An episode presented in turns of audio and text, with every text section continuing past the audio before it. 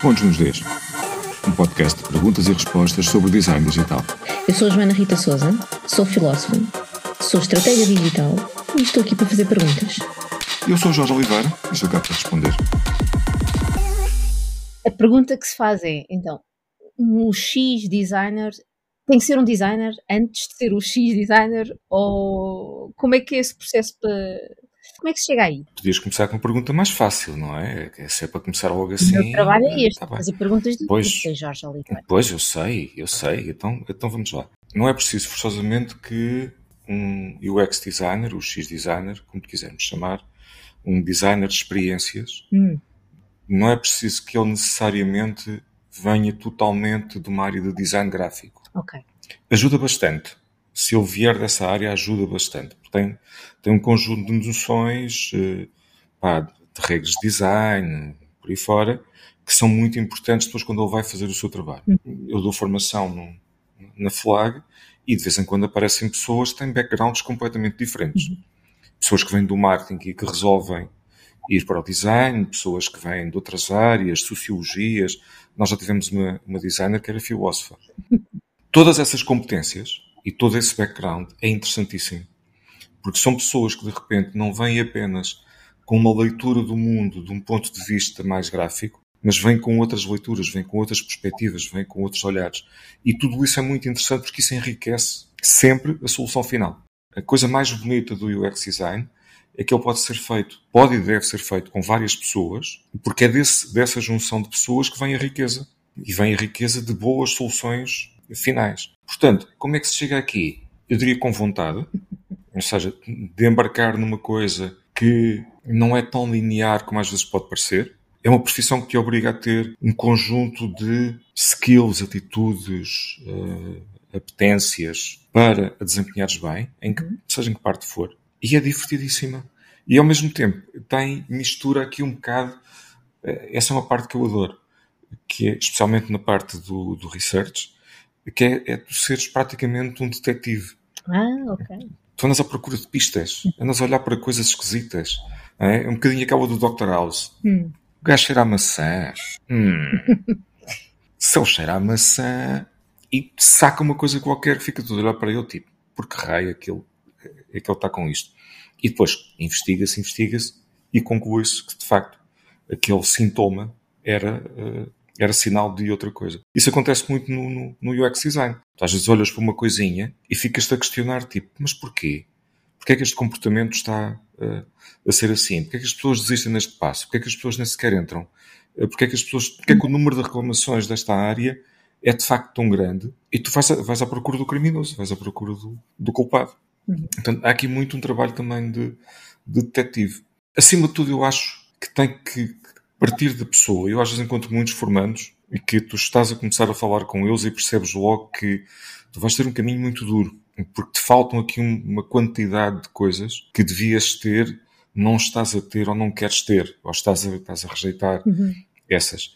E outros que tu percebes que estão totalmente abertos e estão tipo esponja e que são muito maleáveis e, e que querem mesmo entrar na, na, na profissão e trazem essas competências ou essas, ou essas apetências, se quiseres, para, para o desempenhar. ok? Hum, é isso, basicamente. É, ok, então está feito. Muito obrigada e até à próxima. Nada, até um dia destes. Eventualmente nós continuássemos a conversar, eh, que é o que vai acontecer, a pergunta, ou, ou melhor, estavas a falar e eu ta- e eu estava a pensar precisamente por essa pessoa que conheceste da- da área da filosofia, é uma área onde se faz muitas perguntas e se calhar algumas perguntas é preciso ter assim muita à vontade para fazer perguntas que talvez possam ser um bocadinho incómodas, tá? ou, É. não é? ou meio loucas até, não sei. Parvas, às vezes. não é? Porque há esse- essa atenção, o Dr. House é uma boa imagem, não é? Que ele, ele procurava coisas fora do padrão Sim, eh, e, e partia do princípio, uma- partia sempre do princípio. Eu tenho uma t-shirt eh, do Dr. House que diz Everybody Lies, porque era muita Certo. premissa dele, que era pessoas não descontam tudo. claro. Ou seja, e aqui a questão é, os clientes quando, quando recorrem a, a- quando marcam uma reunião e começam a falar contigo, talvez não estejam a contar a história toda. Ou não, Nunca não a mentir nesse sentido hum, de ocultar, mas talvez não Uhum. tenham consciência da história toda. O que é que te parece?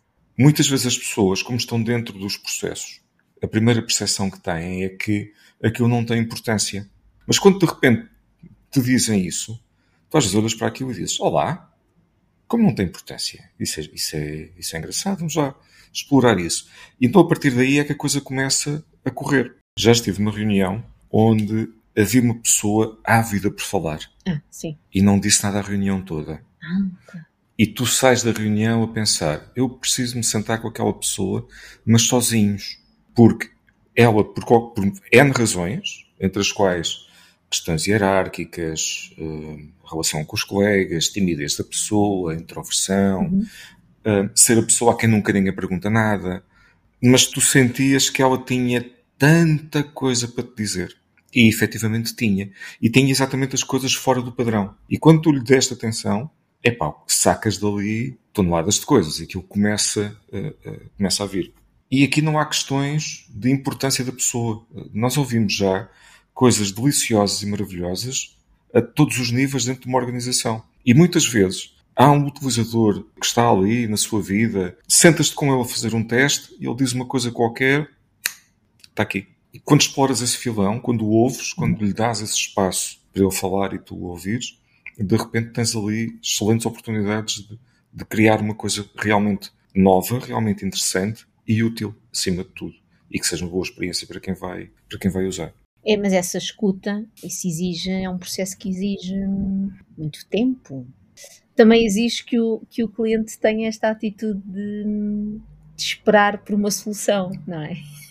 Essa pode ser mais, essa pode ser mais complicada. Hum porque tipicamente há uma pressão para despacha lá isso, pá.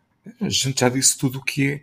E é preciso algum tempo. Aqui também há alguma arte em tu conseguires ir percebendo e separando quase que o trigo do joio. Há pessoas que são muito interessantes e dão muitos contributos, há pessoas que não têm interesse nenhum. Porque rapidamente os padrões emergem.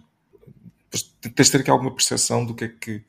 Uh, quase um feeling de como é que a coisa vai, vai correr. Ok, então se formos recuperar aquela, aquelas tuas ideias de, dos bons hábitos, ou as boas atitudes, ou as apetências, também falaste, né? Eh, falar apetência também é interessante, não é?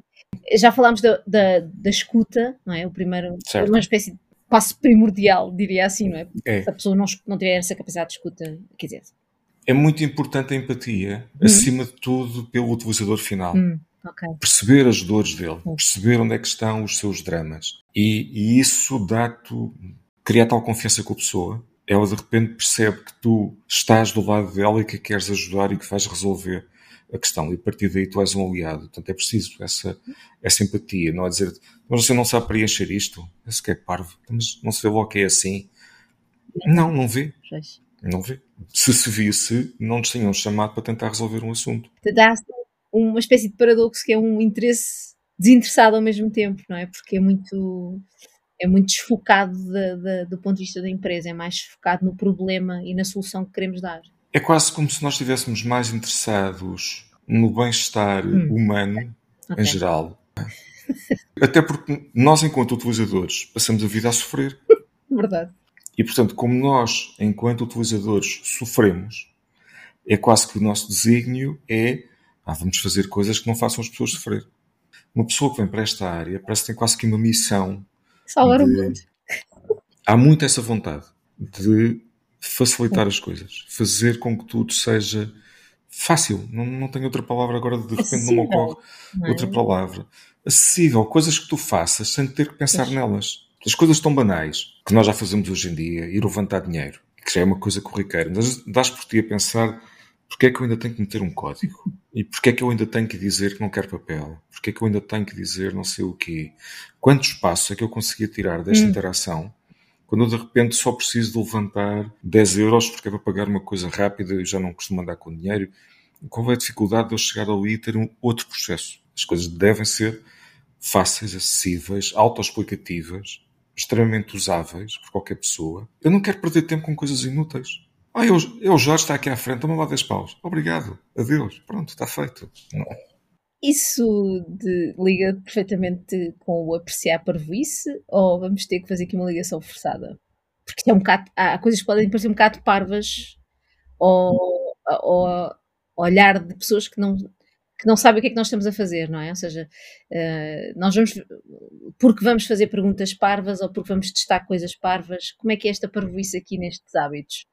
É, ou é tudo isto? É, é, é, é, isto tudo? É fazer perguntas parvas, experimentar coisas parvas, arriscar soluções parvas? O apreciar parvoíce, o estar disponível para parvoíce, leva-te leva exatamente isso tudo, a fazer perguntas idiotas, a pensar em soluções completamente estúpidas que às vezes, não, obviamente, não são viáveis, mas são de tal maneira parvas que às vezes há ali um. Daquilo há qualquer coisa que pode ser usado. Dissemos há bocadinho, eu chego à máquina multibanco e ela dá-me, diz-me, olá Jorge, toma 10 euros. Quantas regras de segurança é que quem estiver a ouvir isto neste momento já está em pânico? Tipo, espera, eu tenho que. Reconhecimento facial ter a certeza que é ele, que está em segurança e não acompanhado com uma arma apontada, não sei o quê. Porquê 10 euros? Porque não sei. Um... Jorge Oliveira, Olha, que mandamento. Diz-me lá. Que amandamento. Se queremos amandar um amandamento. Se quisermos amandar um Sim. amandamento. Olha, eu estava a vê-los hum. e eu provavelmente Fico no 5. Hum. E porquê? Sim, porque o 5? O 5 diz: não me atrasa a conversa com intrusões indevidas. Se estás a ouvir, a observar, a abrir-te, etc., se calhar não, não concluas demasiado hum. depressa. Não, não, não saltes logo para as conclusões. Deixa, deixa fluir a conversa. Eu, este mandamento, quando foi escrito, tinha outra intenção mas eu acho que hoje consigo fazer-lhe aqui um, um pino e encaixá-lo aqui. E pronto, é isso. É o que é. É, aquela, é uma boa frase para terminar um episódio de podcast, quer dizer assim. E isto, meus amigos, é o que é. Pontos nos Ds. Um podcast de perguntas e respostas sobre o design digital. Eu sou a Joana Rita Souza, sou filósofa, sou estratégia digital e estou aqui para fazer perguntas. Eu sou Jorge Oliveira e estou cá para responder.